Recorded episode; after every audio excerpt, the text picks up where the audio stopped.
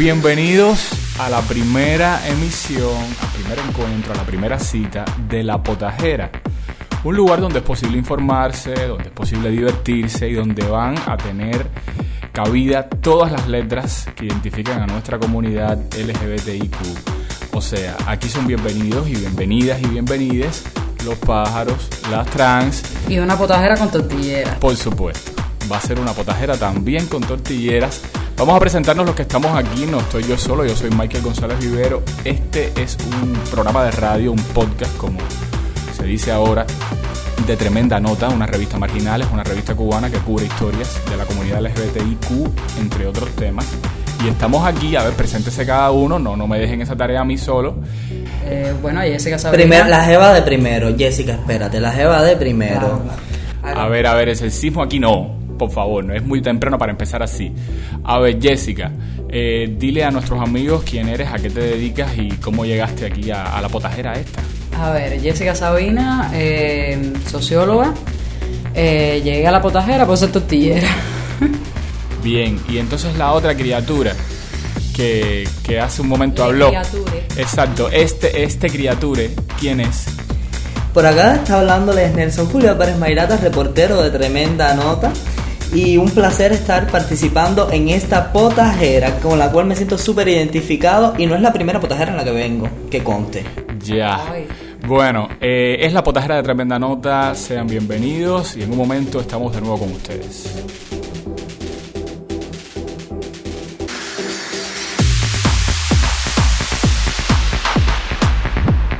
Bueno, a ver, yo creo que debemos empezar hablando de uno de los temas dentro de la comunidad que más, incidencia está teniendo, está teniendo en este momento, que es la agenda para eh, la lucha por la aprobación del Código de Familia o los códigos de las familias Sí, eso nos está quitando el sueño a todo el mundo. y todas la- las acciones y las campañas que se están llevando a cabo y hacer un análisis desde la potajera, nuestra potajera, eh, de cómo está llevando el fundamentalismo la lucha contra nuestros derechos. De todo eso estaremos hablando hoy poco a poco y realmente el Código de las Familias y no solo el Código de las Familias, también está el tema de la resolución 16-2021 del Ministerio de Educación que ha preocupado muchísimo a- al fundamentalismo cristiano. La famosa carta a la ministra de Educación desde el fundamentalismo y cómo lo ha tomado la comunidad y cómo lo han tomado los legeteres aliades y cómo han tenido eh, una incidencia en las campañas que se están llevando ahora.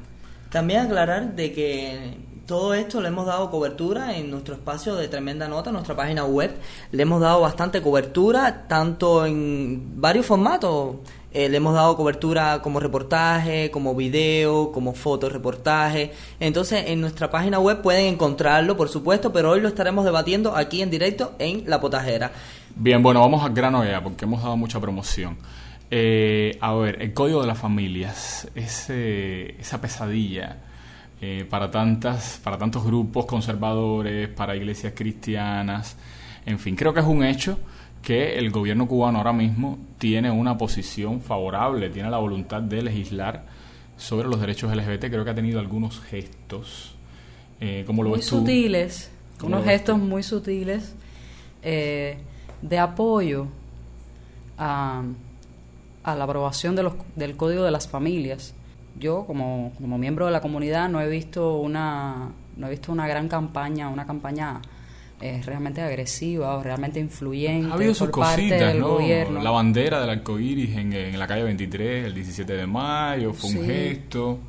Tampoco ¿Tú se viste, ven tú viste gran- la bandera en 23, Nelson? Por supuesto, por supuesto que vimos la bandera. Eh, todas las personas que pudimos transitar por, por 23, por la calle 23, vimos la gran bandera. Y una de las cosas que quería decir era referente al CENESEX, a la El educación. Centro Nacional de Centro Educación Sexual. Exactamente. Disculpe, pero soy totalmente disléxica y aquí se me van a ir todos los pines con ustedes. No, no, no, se te van a ir todas las plumas Es- y eso es perfectamente posible en esta potajera. Y bueno, y referente a la, al Centro Nacional de Educación Sexual, justamente eh, están haciendo una, campañas, pero son campañas muy débiles en algún sentido, no están teniendo una voz muy a tono con lo que está exigiendo eh, lo que es la comunidad LGBTI cubana, justamente. A que- ver, sí está teniendo una voz a tono, lo que tal vez no en la dimensión que se necesita Exacto. teniendo en cuenta los debates que se están produciendo. ¿no? Exacto. eh, realmente lo que la deficiencia o, las deficiencias que ha tenido eh, por parte del gobierno el apoyo a la campaña es, eh, pues eso, la sutileza de la, del apoyo. O sea, ha sido un apoyo eh, débil, un apoyo discreto. discreto, por decirlo de alguna forma. o sea, sí, por ejemplo, se han acercado a la campaña de los estiqueadores, donde han proporcionado... Les, ¿Cómo es que se dice? Les Estiqueteadores. En fin, es casi trabalenguas. Eh, los estiqueteadores, amigos, son un grupo de diseñadores, artistas, en fin, gente que empezó a, a pegar calcomanías por ahí. sí, ¿no? Eh, y, recibieron en algún momento, por ejemplo, yo recuerdo, estuve presente en aquella primera primera, primera actividad en la, en la marca. El taller de tatuajes La Marca en La Habana Vieja. Donde eh, sí se acercó eh, alguien del CNSEX. Bueno, dinos quién fue, haznos el cuento completo. Eh, Manuel Vázquez sí, eh, se acercó. El subdirector del CNSEX. Se acercó y, bueno, pues llevó volantes, llevó postales, llevó algunas pegatinas. A favor del matrimonio igualitario. A ver, fíjate, no sé cómo tú lo ves, Jessica, es como un gesto amistoso, pero no significa tampoco que haya una, una conexión grande entre un, el activismo independiente y el activismo que se hace de una institución estatal. Ahí va, ahí va. El tema es que, bueno, eh, a mí me parece sutil, casi con, con, mucha discreción, una manera de acercarse un poco al activismo independiente, pero sin, sin mojarse, como decimos los cubanos, sin llegar a mojarse realmente. Nosotros justamente estuvimos cubriendo, Michael, por estuvimos cubriendo varios eventos que hacen ¿Qué día ocurrió, ¿qué día ocurrió ese, ese comienzo de esa acción de los, de los etiqueteadores? ¿Qué día fue? Eh, ese comienzo comenzó un 19 de Sí, eh, ese comienzo comenzó cuando. Totalmente, totalmente cacofónica, pero bueno. cacofónica, pero danos la información completa, por favor. Exactamente. ¿Cuándo comenzó ese comienzo? El 19 de junio eh, hicieron la primera presentación en la marca y justamente fue una presentación paralela con lo que había propuesto la activista independiente de Achelis, que sacó en las redes sociales. De Achelis fue la primera activista que en las redes sociales posteó diciendo que se iba a sentar en el, en el portal de su casa a regalar stickers. De lo que pasó ese día allí, sí, todo empezó con una iniciativa de Achelis y después eso, bueno, vamos a hablar de eso dentro de un ratico también, cómo eso se convirtió en una campaña que se llama Ahora sí y en una acción que es esta que están llevando a cabo los etiqueteadores. Eh, de ese día que estuviste ahí, Nelson, ¿qué nos trajiste para los que llegaron a esta potajera y quieren enterarse exactamente de cómo empezaron esta campaña? ¿Qué nos trajiste? Por supuesto, eh, las personas que no han visto el material que hemos publicado en Tremenda Nota ahora van a tener la oportunidad de escuchar de manera eh, en audio, ¿no? Justamente el reportaje con varias de las opiniones de los activistas que estuvieron presentes ese día, narrando el por qué la decisión de tomar la, la iniciativa de regalar sticker, algo tan sano, algo tan tan sutil como regalar stickers a la sociedad para que se vaya sensibilizando con el tema de eh, la necesidad de aprobar un código inclusivo, un código de las familias. Potajeros, sí, Nelson ha hecho una gran presentación, pero lo que hay que decir estrictamente es que van a poder oír ahora a Roberto Ramos Mori, el diseñador Roberto Ramos Mori, tatuador, en fin, un artista eh, conocidísimo en las redes sociales que eh, ha sido uno de los impulsores principales de esta acción de los etiqueteadores y entonces, eh, bueno, tenemos aquí unas declaraciones que hizo en aquel momento, ese día, el 19 de junio, a la tremenda nota. Aquí lo tienen.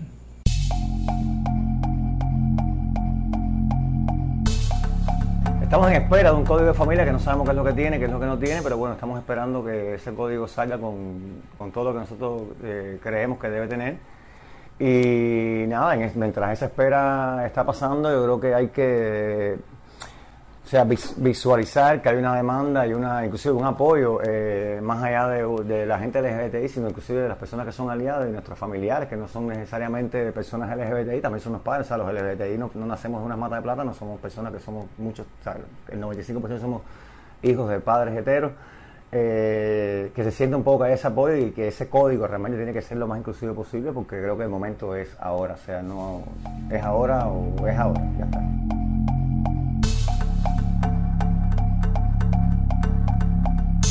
Bueno, yo creo que, una de las cosas de las que se debe debatir hoy en nuestra potajera es eh, referido a, al tema de la resolución 16 de 2021 del Ministerio de Educación, que ha sido uno de los de las chispas que ha traído eh, el levantamiento fundamentalista, el levantamiento del movimiento fundamentalista en Cuba. O sea, creo que es lo más actualizado eh, de lo que podemos hablar. Ha sido Eh, casi que como una inspiración para los conservadores. Claro. O sea, casi que no están hablando ya tanto del Código de las Familias como de la Resolución 16 eh, del Ministerio de La Educación. resolución 16 de 2021 de- del Ministerio de Educación, que realmente lo que se refiere es a, a la educación sexual inclusiva en, en, la- en las escuelas cubanas. O sea, eh, a darle a nuestros niños eh, una, una educación que les permita después eh, adentrarse en los, los roles de género que, que decidan, en las, incl- las, las preferencias sexuales que, que, que tengan, sin eh, temor a las concepciones sociales que le- les puedan traer eh, problemas para enfrentarse a sus identidades. Entonces, Sí, eh, al final va a dar información. Información que además le hace la vida más sencilla a todo, porque el mundo no era como pensábamos, es mucho Lo- más complejo. Lo cierto es que... El mundo del género, Lo digo, cierto el es mundo- que esta, esta resolución trajo consigo una carta eh, abierta por parte del movimiento fundamentalista, donde más de 20 iglesias estuvieron recogiendo firmas. Creo que la carta comenzó por una iglesia específicamente, fue por la iglesia bautista. Y después, por supuesto, la ha firmado y anda circulando por ahí. No sabemos si ha llegado al gobierno No, incluso todavía. se dio el caso, estábamos hablando hace poco en el grupo de 11M a Debate, estábamos hablando hace poco sobre un caso que se dio en Santi Espíritu de un cuido de niños, eh, de niños pequeños, O sea, esto es como O sea, un- lo muy parecido. una especie de un círculo infantil, una pero de privado. círculo, una especie de círculo infantil del sector privado Una guardería. que eh, eh, pertenece, o sea, los dueños, las personas que trabajan allí eh, son miembros del movimiento fundamentalista y le estaban exigiendo a los padres de los niños para continuar ofertándole el servicio eh, que firmaran en contra del matrimonio igualitario. Bueno, es que, es que las iglesias amenazaron con, si, si finalmente el gobierno implementa la resolución, que es lo que va a pasar, que no van a enviar a los niños a las escuelas públicas. Sí, entre otras cosas. Porque Sí. también han amenazado con, con purificar Cuba con el fuego de la moral. A mí no me parece muy eufemístico, que digamos. Bueno, a mí ya, me queda bien claro. ya ha habido fuego allí.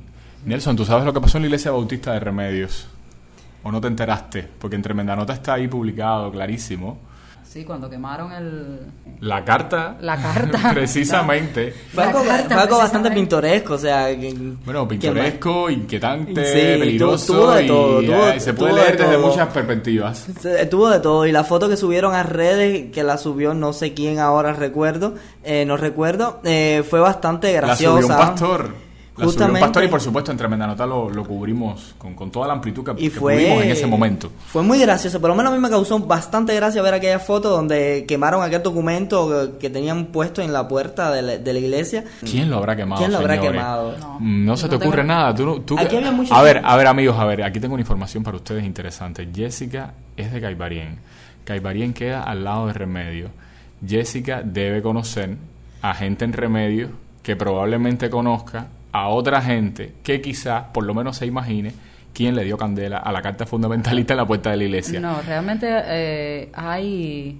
Tenemos que ir a Remedio. Ahora mismo no es posible porque estamos Pues en plena los pastores epidemia. nos darán Quédese en su entrevistas, casa. o sea, los pastores nos darán el chance de hablar con nosotros, de estar acá en tremenda nota, de decir su punto.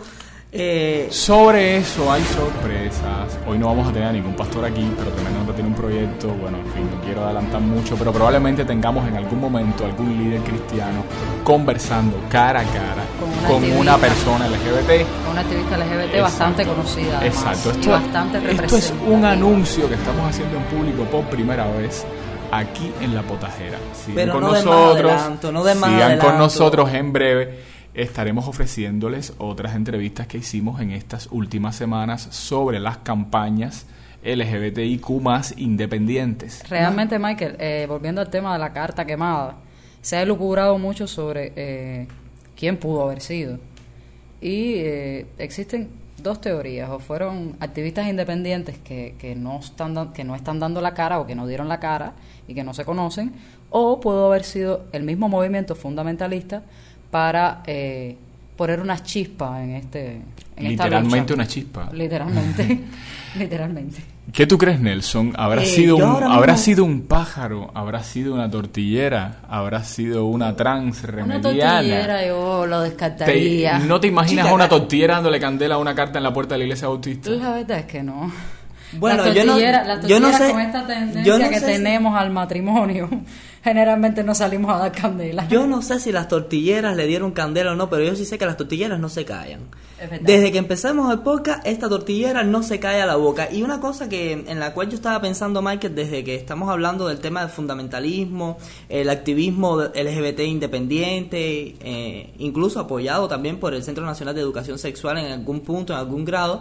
No, Eh, apoyado, a ver, hasta ese punto, ¿no? De pronto alguna colaboración, de la participación de algún funcionario en alguno de estos espacios. Es algo bien Realmente la participación de funcionarios ha sido bastante poca y bastante Eh, poco visible. Ya, sí ha sido poco visible, es cierto, pero cuando ha ocurrido, bueno, es bienvenida siempre. Claro. El tema que yo me estaba justamente ahora pensando, o sea, lo que estamos viviendo ahora lo vivimos también a- en 2019, bueno, más bien en 2018, con la discusión de la nueva constitución, o sea, la constitución de la cual disfrutamos en, en la actualidad, y era justamente sobre el tema del artículo tan polémico dentro de la constitución, el artículo eh, 60 69, ¿no? 60, bueno, si hubiera sido 69, a lo mejor el artículo estaría aprobado, porque es que ese es un número místico.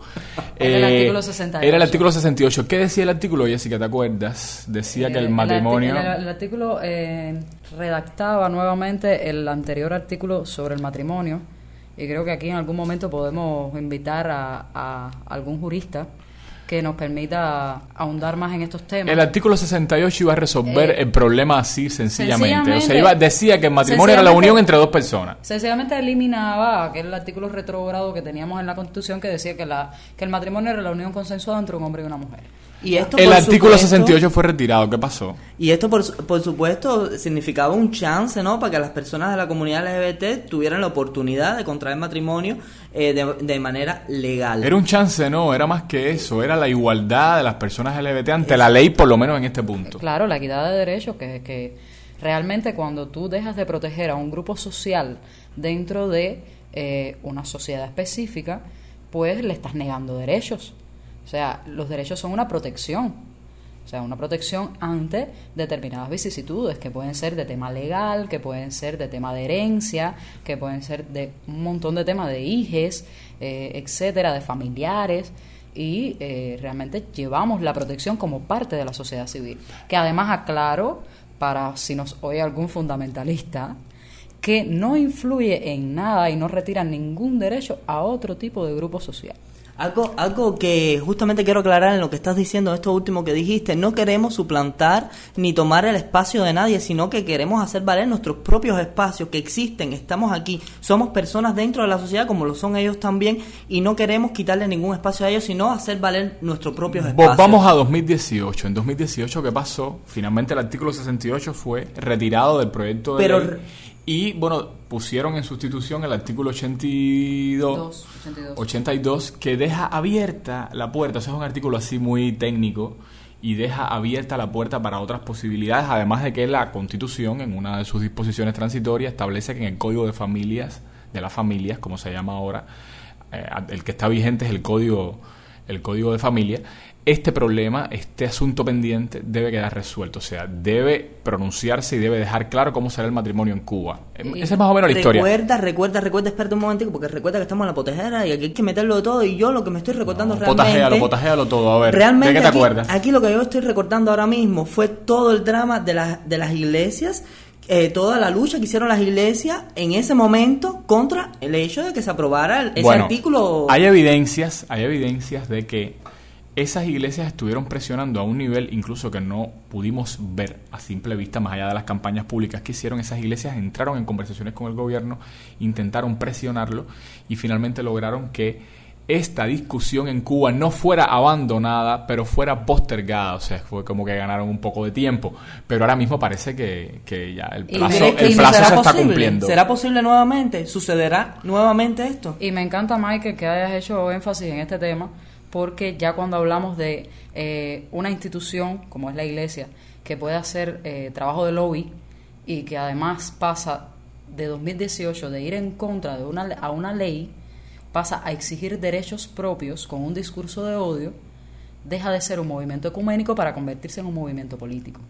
Es un movimiento político. O sea, y es importante recalcar que a lo mejor no lo estamos viendo, o por lo menos yo no veo la, la intención del gobierno de verlos como un movimiento político. ¿Y tenemos antecedentes de esto, Jessica? ¿Tienes referentes antecedentes de que haya sucedido en otras partes del mundo? Claro, eh, los movimientos fundamentalistas fueron los que patrocinaron las campañas de Bolsonaro, eh, han influenciado en las políticas de Estados Unidos. O sea, a lo largo de la historia se da toda una influencia, de la historia reciente, se da toda una influencia de los movimientos religiosos fundamentalistas dentro de eh, la supresión o la o sacar del juego a determinados gobiernos de izquierda o determinados gobiernos con una apertura de, de derechos y poner a la derecha radical, o sea, apoyar a la derecha radical. O sea, que esto es como una ecuación en la que de pronto fundamentalismo religioso está asociado con posiciones políticas de derecha conservadora y todo eso se traduce en más problemas para la comunidad LGBTIQ, entre otros tantos problemas que pudiera generar esta alianza. Me encanta, me encanta lo académico que son ustedes y los chanchulleros No, que soy no, no, yo. no, no, aquí todo el mundo es académico y es Aquí todo el mundo dice malas palabras. Y aquí no somos ni siquiera lesbianas, somos tortilleras. Esto es la potajera. Esto es la potajera. Esto es la potajera. Eh, vamos a hacer una pequeñita pausa bien sencilla para conversar entonces sobre las campañas, con más detalles, fíjense, las campañas que están ahora mismo ocurriendo en Cuba y que han alcanzado a muchísimas ciudades en todo el país. Vamos a hacer una pausa para, eh, bien pequeña realmente, para seguir conversando entonces sobre más detalles de las campañas eh, y las acciones que han generado algunos grupos independientes para distribuir propaganda en favor de los derechos LGBTI por toda Cuba. Sigan con nosotros.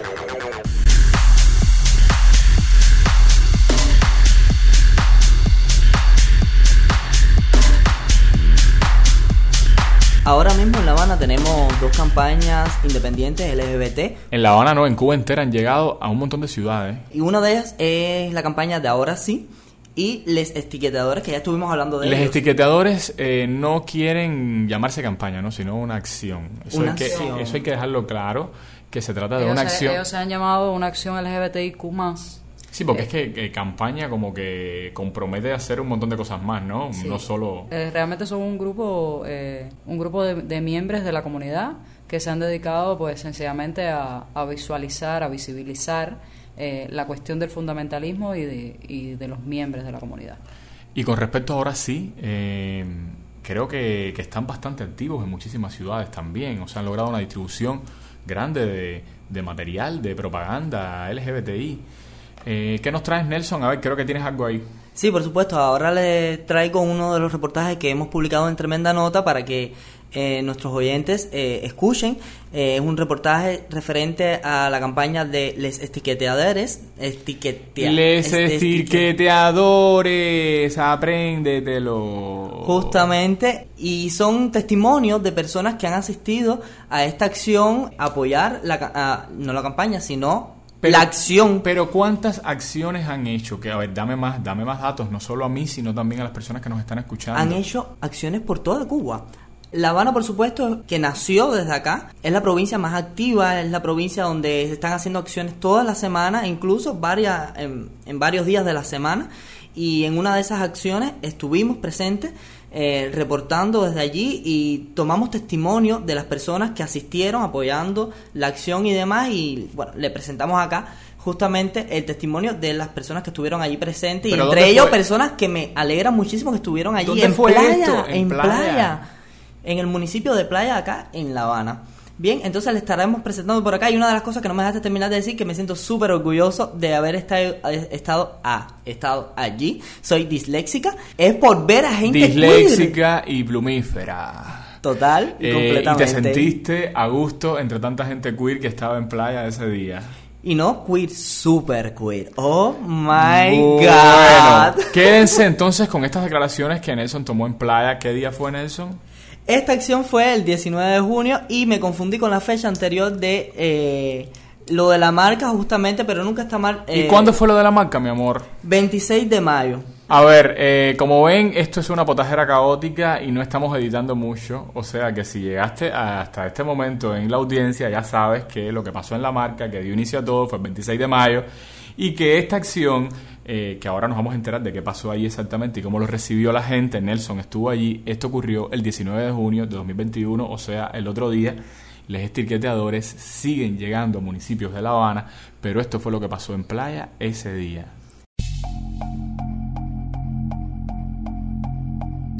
este tipo de iniciativas las apoyo porque lo que crean es un ambiente para sensibilizar la perspectiva que tienen muchas personas respecto al código de las familias, el nuevo código de las familias. Estoy aquí por nuestros derechos, para cada día tener más derechos y más libertad de expresión sin consecuencias y que cada persona pueda expresarse libremente sus ideas y sus gustos sin represalias. Por eso estoy aquí. Estoy acá para apoyar eh, que se apruebe en el Código de Familia la adopción, no, primero el matrimonio entre personas del mismo sexo y que esas familias puedan adoptar a niños. Pero es muy importante estos espacios, hacer comunidad, es importante estos espacios ya que no tenemos ni espacio para fiestar ni para nada, nos queda esto de forma independiente, respetando las medidas, esto es lo que nos queda, esto hay que potenciarlo. Y nada, contento. Hay gente maravillosa. Es bastante insensible, vamos a decir, por parte de algunas personas que, lo analizan, eh, no creer que estas acciones son importantes por el hecho de que estás llegando a, los diferentes puntos que conciernen a todos, días, a todos los municipios, a eso me refería. Entonces, nada, estoy aquí porque además de que pertenezco a la comunidad, apoyo todo lo que tenga que ver con los derechos de las personas eh, y que tengan todos los derechos todo el mundo, sin distinción, sin discriminación, ni, nada por el estilo. Y bueno, ahora le traemos eh, una sorpresa, algo que algo muy especial que sucedió anterior a las campañas de las que les comentábamos ahorita, y es que... Pasó en eh, mayo todavía, ¿no? Pasó en mayo, el 20 de mayo, que el actor, el actore... Le actore. Le actore, Daniel Triana, del Teatro del Público, y el portazo, pues él decidió, él, ella, decidió, una persona no binaria, una persona no binaria, decidió eh, salir por las calles de La Habana en defensa de los derechos LGBTIQ portando la bandera de la comunidad y haciendo un recorrido desde Jesús María hasta su casa en el Vedado. Hizo una marcha ella sola. Hizo una marcha ella sola. Ella sola se lanzó, recorrió La Habana y marchó ella sola porque como no podía marchar con más nadie ni había tiempo y además hay medidas sanitarias, pues decidió marchar ella sola. Fue una acción singularísima que pues por supuesto cubrimos desde tremenda nota. Aquí tenemos una entrevista con Daniel Triana eh, eh, realizada por Nelson Julio Párez Mairata. Nelson, eh, a ver, fue un... Nuestra youtuber esa. Sí, sí, sí. Esto es de una persona queer para una persona queer. Escuchen. Ayer, 20 de mayo, salí con una bandera arcoíris por las calles de La Habana, desde Jesús María hasta mi casa en el Vedado, cerca de 23 y 26. Y en realidad quería hacer el 17 de mayo, el Día Internacional eh, contra la homofobia, la bifobia y la transfobia, pero ese día en mi casa no había agua y estábamos esperando una pipa. Y entonces como yo soy el hombre de la casa, teníamos, tenía que yo esperar al pipero. este año no va a haber marcha mm, por las condiciones eh, epidemiológicas, aunque sí para el gobierno ha sido prioridad otras marchas como eh, la bicicletada contra el bloqueo o como eh, la tangana, por ejemplo, pero bueno, la marcha parece que eh, tiene que esperar. Y por tanto yo quise hacer ¿no? una, una marcha de, uno solo. ¿no? me decidí engancharme la bandera y salir para, para ver cómo se, se relacionaba eso con, con los transeúntes, con los habaneros. Pero por supuesto, siempre hay ofensas, gay, maricón, no sé qué más caras despectivas, gente que apartan a los niños del lado tuyo como si fuera eh, un infectado, ¿no? Yo, yo lo vi como con, optimismo porque creo que al menos no mucha gente se sintieron se sintieron con el derecho de, de agredir. Y yo creo que eso es bueno. Y muchas personas dicen, no, pero ¿por qué te etiquetas a ti mismo? No sé qué más. Bueno, si, no te, si no te etiquetas tú a ti mismo, no te defines, te vas a definir por defecto y no por efecto, ¿entiendes? Te van a definir por discriminación, porque el que te va a discriminar sabe muy bien por qué te va a discriminar, por eh, ambiguo, por eh, femenino, en mi caso, ¿no? Entonces uno tiene que, posicionarse, que definirse y que inspirar. Bueno, ahora mismo en Cuba estamos viendo un escenario histórico, creo que todo el mundo lo sabe. Eh, se está redactando ahora mismo un código de familias que puede incluir derechos tales como el matrimonio igual- igualitario, la adopción homoparental, la reproducción asistida, por solo mencionar algunos. Hemos visto contradicciones en, en la posición eh, oficial del Estado cubano. Por un lado, pues sí se han mostrado como muy eh, a favor de toda, de toda la inclusión, de toda la equidad, de todos los derechos para la comunidad. Y por otro lado, eh, el episodio de censura al videoclip Es mi vida, que sí creo que, es algo bastante grave, aunque no nos sorprende porque todos conocemos eh, cómo ha funcionado la censura en la política cultural de la Revolución Cubana, pero que en medio de una jornada que el 17 de mayo se estrene un videoclip tan queer, eh, un videoclip que tiene como de- demanda- demandas frontales de las principales eh, de las principales cuestiones, las principales demandas, la redundancia de la comunidad, matrimonio igualitario, un código inclusivo, todos los derechos, que tiene una diversidad, una representación diversa de la comunidad, de diferentes eh, eh, personas de la comunidad. De pronto yo no, no veo que haya un audiovisual producido por personas de la comunidad y para personas de la comunidad. Ahora mismo no hay ningún otro videoclip, no hay ningún otro audiovisual que pueda estar eh, llenando ese espacio que pudiera estar llenando es mi vida y de pronto es mi vida eh, ha sufrido una censura por parte de Cubavisión, del canal Cubavisión, que todavía estamos eh, en averiguaciones y en, diligencias para ver si se puede transmitir porque eh, es lo normal, debería ser lo normal. Que, en medio de una jornada, de un escenario histórico, un videoclip eh, con una factura, con una dignidad y, hecho, hecho desde la comunidad y para la comunidad que se transmita en televisión nacional. No hay por qué no transmitirlo y creo que hay que incidir, incidir, incidir, no se puede dar un paso atrás, junto con el Cenesex en algunas ocasiones, un poco más con el activismo independiente en otras, pero hay que incidir, buscar los puntos en común que tenemos con una y con otra y no dejar de incidir. Estuvieron oyendo a Aniel Triana, es una experiencia muy alentadora, de verdad. O sea que, a ver, con, con un montón de, de personas así, mira, no hace falta realmente eh, crear muchas estrategias. Uno sale a la calle por sí mismo y ya, y de pronto La Habana ya es diferente, La Habana es otra, La Habana se llena de, de color.